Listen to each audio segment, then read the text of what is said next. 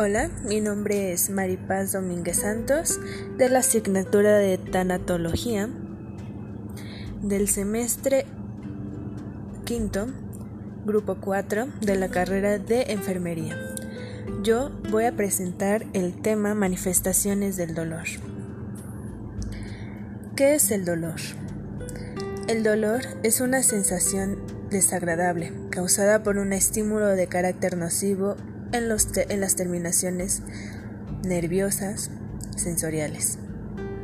Es un síntoma cardial de la inflamación y es valorable en el diagnóstico de un gran número de trastornos y procesos.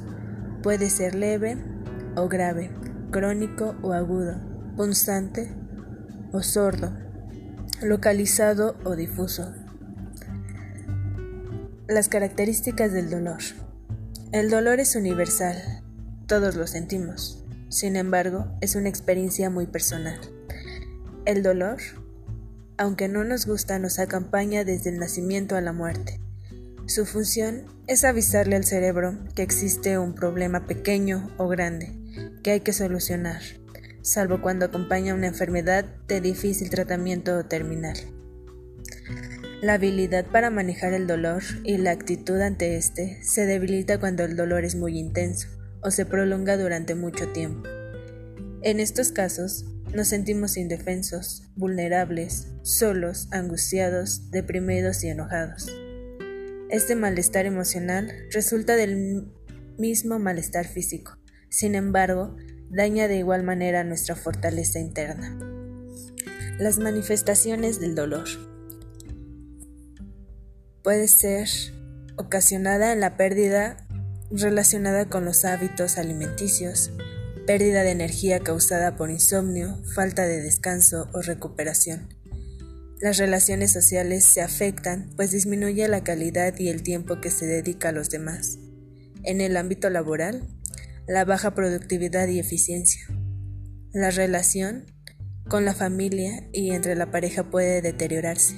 El malestar de la persona que sufre dolor recurrente en su trato con los demás y recibe de ellos una respuesta similar.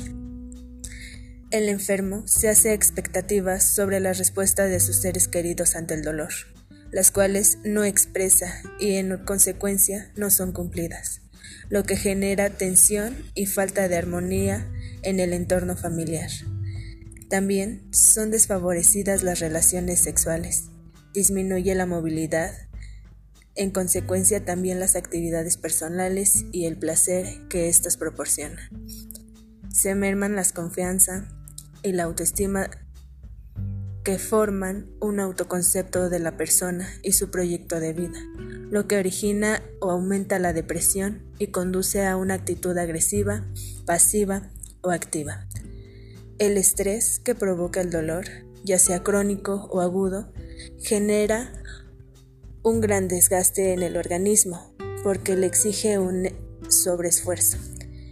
Es, es difícil detectarlo porque la atención está puesta en las causas físicas del dolor. Es importante construir resiliencia. Resiliencia se entiende como la capacidad humana de asumir la flexibilidad, situaciones y sobreponerse a ellas no es lo que sucede, sino lo que se hace con lo que sucede, lo que determina el desarrollo de la consecuencia y la calidad de vida.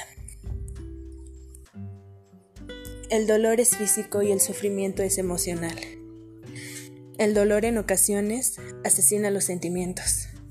El dolor expone las almas. El dolor pregunta. El dolor borra y luego pinta. Erosiona por las mañanas y reverdece las tardes cuando se ha apagado. Estimula a la vez el habla y el silencio.